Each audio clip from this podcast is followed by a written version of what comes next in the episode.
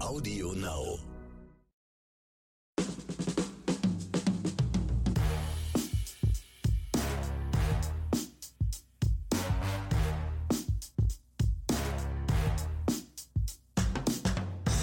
Hallo und herzlich willkommen zu einer neuen Episode Oscars und Himbeeren. Hier ist wieder euer Axel Max und mir gegenüber sitzt der fulminante Hausmeister aus der Eichhörnchenstraße. Heute kriegt er den kompletten Satz. Ronny Rüsch. Hallo Ronny. Hallo, hallo, aber du sollst doch nicht mehr das Wort fulminant benutzen. Wir hatten doch so eine Art Kodex-Regel, dass wir jetzt. Ach, das war schon direkt ein Kodex. Oh. Ja, jetzt ist es ein Kodex. Ab oder, heute halte oder, ich oder ein den Kodex. Credo oder was auch immer. Hauptsache, du denkst dir mal ein paar neue Wörter aus. War Also, Credo nicht mal so ein, äh, irgendwas aus den 90ern, so ein komischer Rollsch... Egal, ich komme vom Thema ab. Ja, ich denke mir was Neues vom aus. Thema ab. Genau, ein paar coole. Jetzt nicht unbedingt ausdenken, ist nicht wie die Ärzte, die mit Wörtern wie unrockbar um die Ecke kommen, also keine neu, sondern Hm. Wörter, die es schon gibt, die du aber nicht so oft benutzt. Das wäre mal. Ich werde mir Mühe geben. Ich werde mir eine Liste erstellen und nächste Woche äh, hau ich dich aus dem Sessel. ja, ähm, bevor wir äh, zu unseren fulminanten, äh, Entschuldigung, da habe ich schon wieder gesagt, bevor wir zu unseren grandiosen Empfehlungen des heutigen Tages kommen, da haben wir wieder einiges für euch auf Lager, hast du, glaube ich, eine Zuhörerempfehlung. Genau, wir haben eine E-Mail bekommen von einem Zuhörer, Thomas heißt der. Der hat uns die Serie Arcane empfohlen. Das ist eine Animationsserie, die auf Netflix zu sehen ist. Die ist im League of Legends Universum angesiedelt. Wer das nicht weiß, League of Legends ist ein Computerspiel, sehr beliebt, ja. Und da ist eben jetzt, glaube ich, zum zehnjährigen Jubiläum von dem Spiel, wenn ich mich nicht täusche, ist da irgendwie eine Animationsserie erschienen jetzt. Und ja, die ist uns empfohlen worden von Thomas. Und ja, wir gucken mal rein und dann geben wir mal demnächst unser Feedback dazu ab. Ist ja eher dein Milieu. Da bin Das ich. ist eher, es ist ja. Ja. im Grunde alles mein Milieu fast. Ich weiß ja gar nicht, was, was dein Milieu ist. Fackeln Also im Sturm, habe ich immer gesagt, aber es gibt keine Das ist auch mein. Milieu. Nicht Ja, so gut, intensiv wie keine- meins. Ich habe über Fackeln im Sturm jetzt. eine Geschichtsarbeit geschrieben und eine Eins damals bekommen.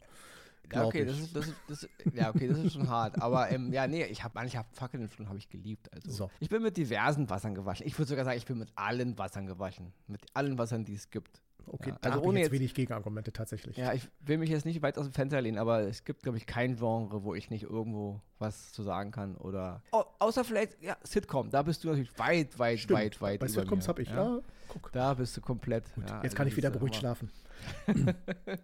Ja, ich würde sagen, bevor wir jetzt noch den. Nee, willst du noch was sagen? Ich sag- wollte gerade sagen, bevor ich jetzt einschlafe, äh, Genau, bevor wir jetzt noch mehr auf dem Axel rumhacken, das wollen wir ja nicht, nicht? Da gibt es ja auch immer böse E-Mails und ich will nicht mal auf den lieben, sympathischen, netten Axel so viel rumhacken, weil er ist ja beliebt. So. Wahrscheinlich, wahrscheinlich bist du wahrscheinlich beliebter als ich, da kann man immer auch kein Hehl draus machen. So. Ja, du bist ja einfach ein netter, netter Typ. Nee, das reicht dann auch schon. Jetzt Oh. kommt der Jingle und dann legen wir los.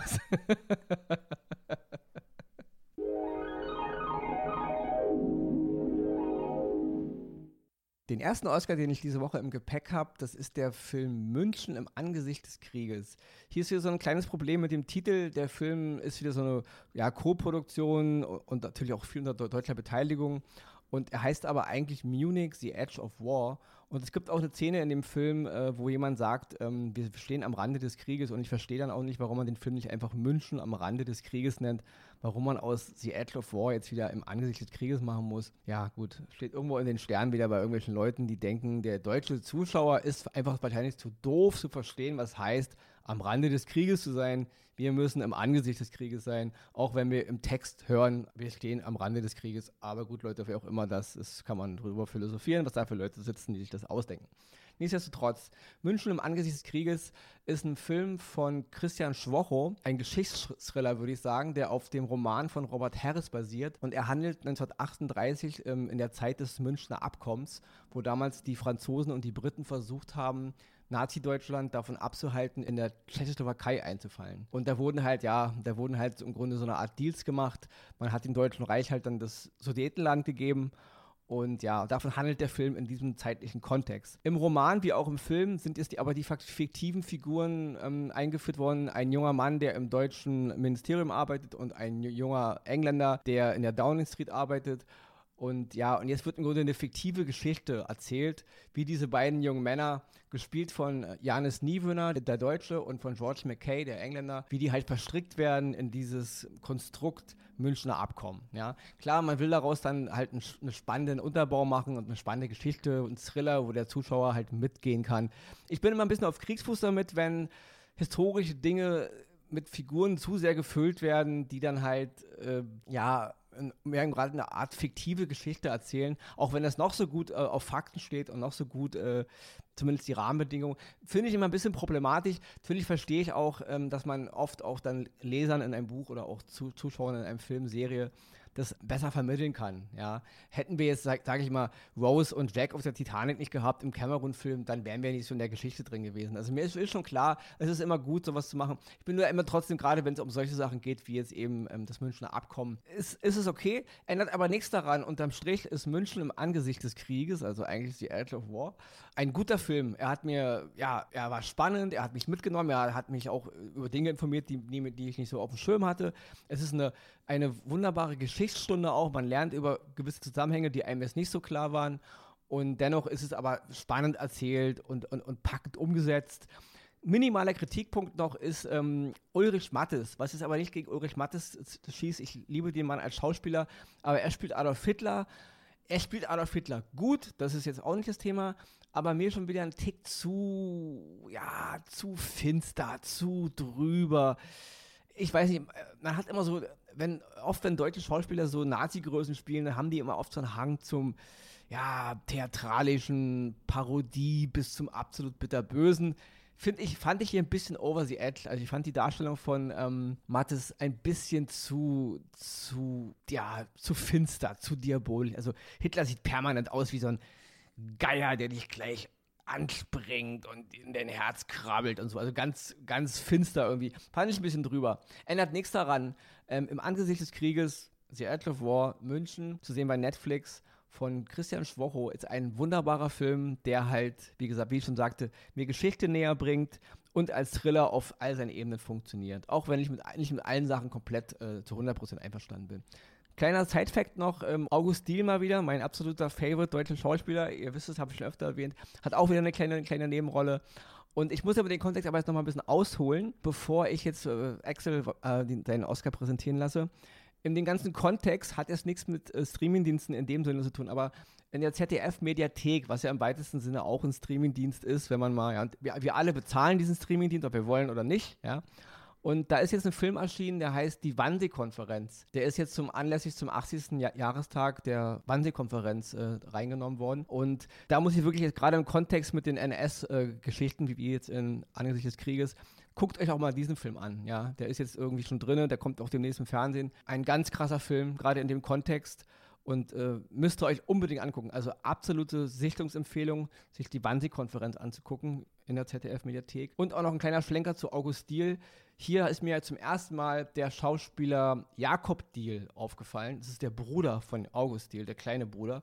Wusste ich beim Gucken nicht. Ich dachte beim Gucken nur, was ein Schauspieler, also was eine Präsenz, ja. Also er spielt äh, Heinrich Müller, das war so ein Typ von der geheimen Staatspolizei, der an der Konferenz teilgenommen hat. Und ich dachte so, der sieht ja aus wie ein finsterer, böser August Diel. Und dann war es einfach der Bruder, ja. Also hier auch nochmal, August Diel, Jakob Diel, ja, zwei brachiale Schauspieler jetzt. Also Jakob Dier gehört jetzt auch mit zu meinen Favorites, auch wenn ich ihn jetzt nur einmal präsent gesehen habe. Damit bin ich jetzt mit meinem Oscar fertig. Also meine erste Empfehlung auf jeden Fall München im Angesicht des Krieges. Und Leute, guckt euch auch die Wannsee-Konferenz an in der ZDF-Mediathek. Auch von mir eine ganz krasse Empfehlung, weil das ist, ja, das ist deutsches Fernsehen, Kino auf hohem Niveau und wie da die sogenannte Endlösung der Judenfrage besprochen wird, das geht einem durch Mark und Bein. Also wie da die Menschen sitzen und über die Auslöschung von 11 Milliarden Menschen sprechen, als wäre das so eine Art ähm, Bankgeschäft, das ist äh, absolut ja, niederschmetternd. Und damit gebe ich jetzt äh, weiter an Excel. Puh, und ich komme jetzt mit meinem Krabbelkisten. Nee. Ja, tut mir leid, aber das ist, halt, das ist halt unser Podcast. Ne? Ja. Wir haben alles dabei und wir switchen auch von harten Themen zu ähm, Unterhaltungsthemen und jetzt sind wir bei Excel. Gut, ich war bei äh, Amazon Primer unterwegs und habe da in der Grabbelkiste mal ein bisschen rumgekramt und äh, so geschaut, was da so an Serien äh, noch so rumliegt, worüber so keiner spricht. Und bin da über etwas gestolpert in der Kategorie Stars. Sweet Bitter heißt die Serie. Die spielt mit äh, Ella Ponell. Äh, die spielt dort die 22-jährige Tess. Und Ella Ponell, wer sich an letzte Woche erinnert, ich habe äh, Yellow Jackets äh, vorgestellt. Sie hatte auch eine große Rolle im Zeitfaktor der, des abgestürzten Flugzeuges mit dem Mädchen im Wald. Sehr zu empfehlen, hier nochmal. Und, und sie, sie spielt auch in Army of the Dead, glaube ich, die Tochter von Dave Bautista, wenn ich mich nicht täusche, in diesem wunderbaren, ekelhaften, dummen Film von Zack Snyder. Gut, deswegen ist es gut, dass wir über eine gute Serie mit ihr reden und sie auch wieder gut dabei weg wegkommt. Mit dabei sind auch noch Tom Sturridge, Caitlin Fitzgerald, das sind so Gesichter, die man eventuell noch kennt, Paul Sparks. Ja, worum geht's? Wie gesagt, die 22-jährige Tess äh, kommt nach New York, irgendwo aus dem Dorf, vermutet man, so, sieht es bildlich zumindest aus, und sie will dort auf eigenen Beinen ins Leben starten. Sie findet eine Wohnung, die, da muss man sagen, für New Yorker Verhältnisse, wenn man so jung mit wenig Geld nach New York kommt, relativ groß ist. Also da haben sie dann doch ein bisschen übertrieben, vielleicht was das angeht, aber so what. Fiktion darf alles gerne sein. Sie verkauft ihr Auto für nicht so viel Geld, wie sie erhofft hat und geht auf Jobsuche. Und ihr Ziel, das wird man schnell feststellen, sie möchte gerne in der Gastronomie arbeiten. Und sie rennt von einem Laden in den anderen, kriegt eine Absage oder eher ein so ein Nicken nach dem anderen.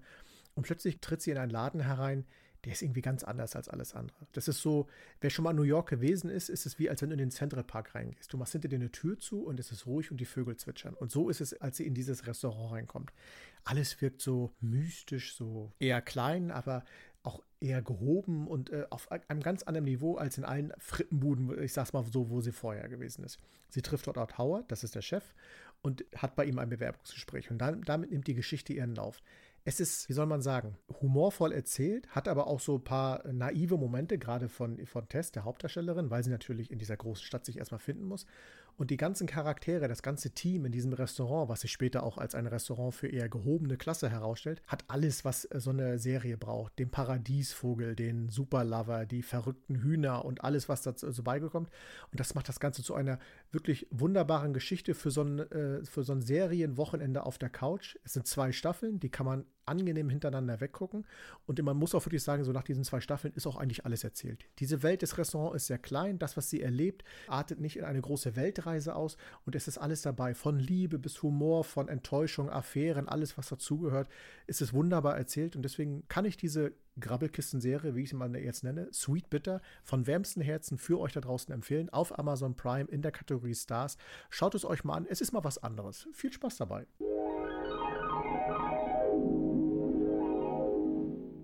Da hast du wieder schon vom wärmsten Herzen empfohlen. So. Sollte ich das auch nicht mehr sagen? Nein, nein, es geht ja nicht darum, was man sagen darf oder nicht sagen soll, sondern es geht einfach nur darum, dass wir halt oft dieselben äh, Phrasen benutzen. Stimmt. Also, aber letzten Endes, mein Gott, unsere Sprache ist ja irgendwann auch mal begrenzt und wir können natürlich nicht andauernd versuchen, jetzt, jetzt besonders. Jobidee. Vielleicht sollte ich mich zum Phrasentrainer umtrainieren lassen. Neue Phrasen ja. erfinden und dann darin schulen. Hm. Gibt es genau, schon ja, Phrasentrainer da draußen? aber dann lern erstmal deine eigenen Phrasen nicht andauernd zu benutzen. Also ja, so als warum? Anfang dazu. Wenn die zum Verkaufsschlager werden, weißt du doch gar nicht.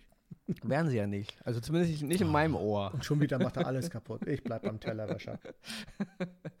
Wir labern ist hier nicht weiter Blödsinn. Wir kommen einfach zu meinem zweiten Oscar. Und diese Woche habe ich wieder einen absoluten Mega-Klassiker rausgesucht. Ein Film meiner Kindheit sozusagen. Obwohl der Film ab 18 Jahre war damals wie heute. Ähm, ich war natürlich nicht 18, als ich ihn gesehen uh. habe. Ich war viel, viel, viel jünger kann sich gerne jetzt jemand noch an meinen Vater wenden und da irgendwie ja, die elterliche Fürsorge angreifen, könnt ihr gerne machen. Ich war wirklich sehr, sehr klein, als ich diesen Film gesehen habe. Und zwar geht es um den Film Die Fliege von David Cronenberg von 1986. Der ist jetzt bei Disney Plus mit im Programm drin und ja, was soll ich sagen? Ich habe die Fliege deswegen mal rausgekramt, weil ich habe in meinem Freundeskreis gemerkt, viele kannten den Film nicht. Klar, jeder hat ihn mal irgendwie gehört oder einige haben ihn vielleicht auch mal gesehen vor 30 Jahren oder so. Ähm, viele etwas jüngere Leute haben ihn noch gar nicht gesehen und deswegen, ja, deswegen habe ich ihn dabei. Ein Klassik-Oscar diesmal. Die Fliege von David Cronenberg, den ich in den 80er Jahren für einen der coolsten, krassesten Regisseure gehalten habe. In der Hauptrolle Jeff Goldblum und Gina Davis. Jeff Goldblum spielt im Grunde so eine Art verschrobene Wissenschaftler, der halt die Teleportation entdeckt. Also das, was wir halt aus Star Trek kennen, sage ich mal, also wir beamen uns irgendwo hin, das entwickelt der im Grunde. Und als ganz neue Sache. Und bei einem dieser ja, Beam- oder Teleportationsvorgänge, ähm, in dem er sich teleportiert, ist halt eine Fliege mit in dem äh, Transporter. Und der Computer weiß nicht, was er machen soll. Also macht er aus diesen beiden Lebewesen eins. Ja? Und so mutiert im Grunde dieser Wissenschaftler, Seth Brundle heißt er, gespielt von Jeff Goldblum, mehr und mehr zu, einem, zu einer Fliege. Und das ist, ja, also dieser Film ist, ach, was soll ich sagen, er ist absolut eklig. Also vor allen Dingen gerade in der Verwandlung. Ähm, der, die verantwortlichen, äh, sage ich mal, ähm, äh, Make-up-Leute haben auch einen Oscar dafür bekommen, 87.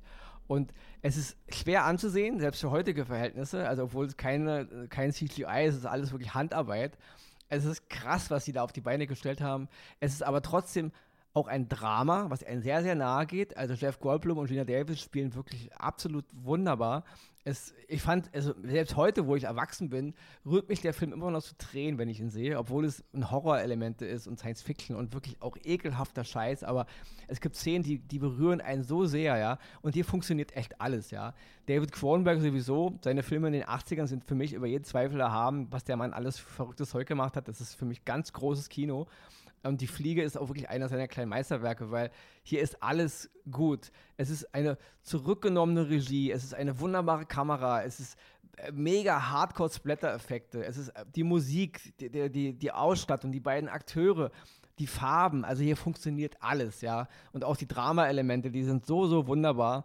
Und es hat auch einen Grund, warum ähm, äh, Leute, die uns öfter zuhören, wissen, ich habe eine riesengroße Figurensammlung. Ich habe auch eine Figur von Seth Brundle, also eigentlich von Brundle Fliege. Also ich, auch diese Figur steht auf meinem Schreibtisch, ja. Ich liebe diesen Film wirklich. Und nicht nur, weil er eben äh, so krank ist, also in der Optik und was, was wir da sehen, er ist wirklich, er ist wirklich hart, muss man wirklich sagen. Aber er ist eben auch, wie ich schon sagte, ein ganz großes Drama und äh, auch menschlich gesehen, ja. Er hat so viele Facetten, also der F Film funktioniert auf so vielen Ebenen.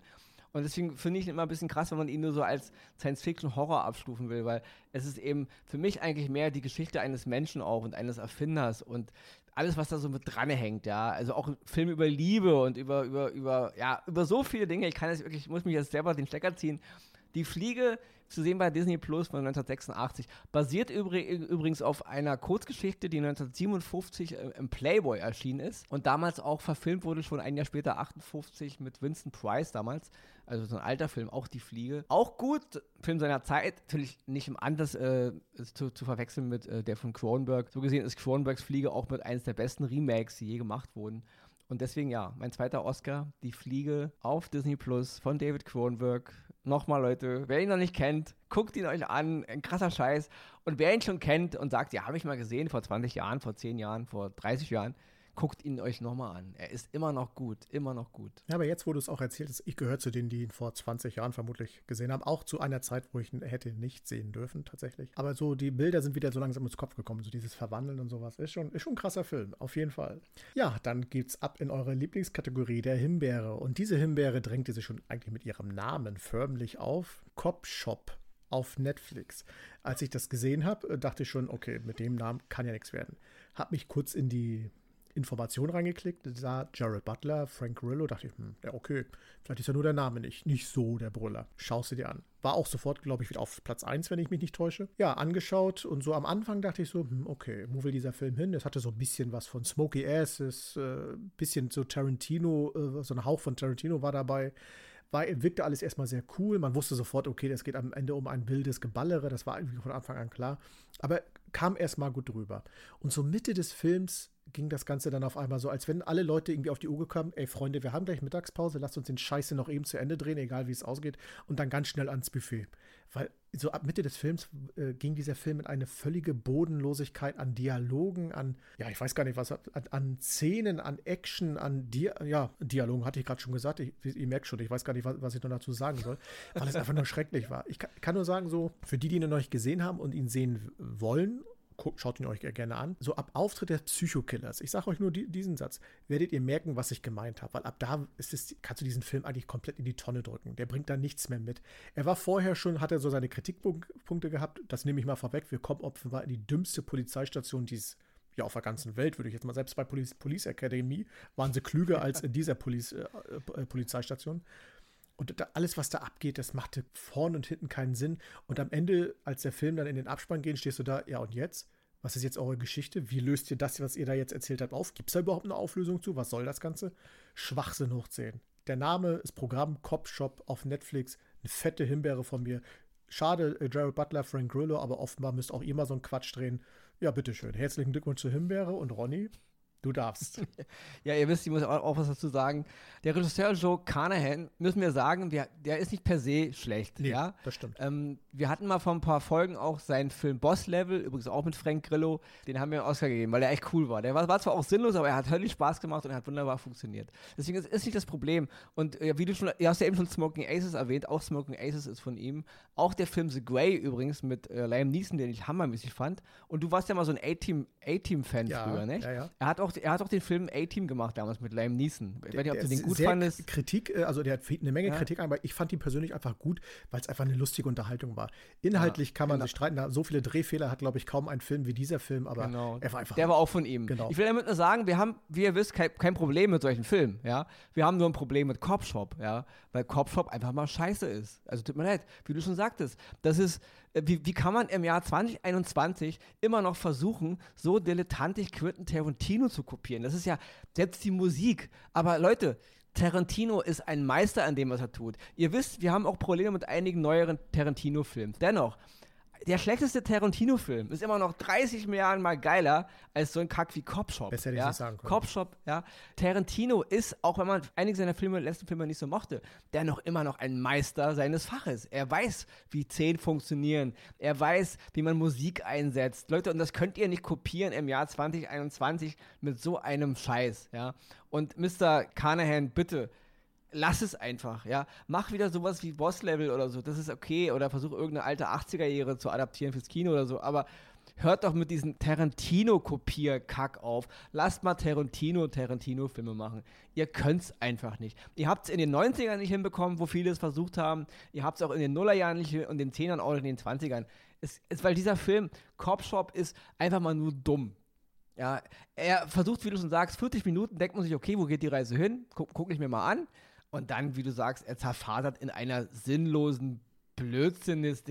Die Action ist langweilig, die Charaktere sind dumm, mal dumm, mal dumm. Am Anfang nerven einen nur die dummen Gauner, irgendwann nerven einen auch die dummen Polizisten. Also das ist einfach, die sind ja alle so, so hohl in der Birne. Ja, und nichts gegen die Schauspieler. Also Alex Luder spielt die weibliche Hauptrolle, so eine Art Cop-Rookie, sie ist neu, soll alles ein bisschen westernmäßig sein. Da werden so dumme Geschichten erzählt und die Frau wird so tough, über tough dargestellt. Das funktioniert hinten und vorne nicht. Gerard Butler, absoluter Reinfall. Die typische Fratze, die er immer in seinen Eckelfilmen macht. Und, und Frank Grillo, wir lieben Frank Grillo, aber bitte, was ist denn das? Also, was ein sinnloser, dummer Charakter in einem sinnlosen, dummen Film. Und ja, damit sind wir, glaube ich, auch jetzt auch fertig. Cop Shop, jetzt zu sehen auf Netflix wie du schon sagst, er war auf eins eine Weile.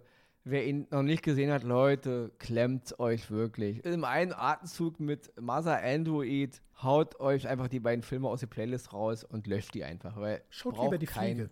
Die ist gut. Ja, schaut lieber die Fliege. Genau. Ja, also, ja, also das ist wirklich absolute Himbeere und deswegen ja. Ich würde sagen, wir machen jetzt Verena ihre, Zusammenfa ihre Zusammenfassung hier präsentieren lassen und dann ähm, kriegst du das Schlusswort. Und wie letzte Woche, ich verabschiede mich. Ich gehe diesmal aber nicht aus dem Studio, ich höre mir jetzt noch äh, an, was Excel zu sagen hat. Na, immerhin.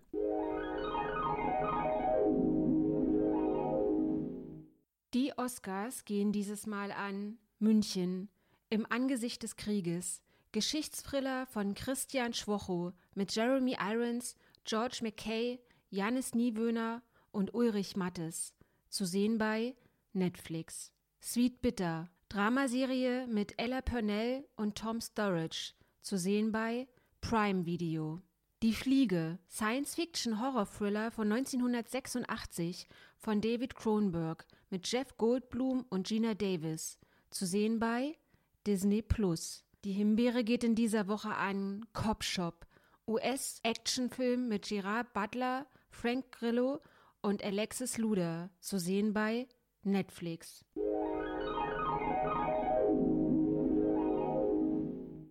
Was muss ich jetzt sagen, damit Ronny auch in der nächsten Folge auch mal wieder beim Schlusswort ein bisschen aktiver wird? Hm. Ich überlege mir was bis nächste Woche. Vielleicht, wer weiß, vielleicht sitzt er da schon auf heißen Kohlen.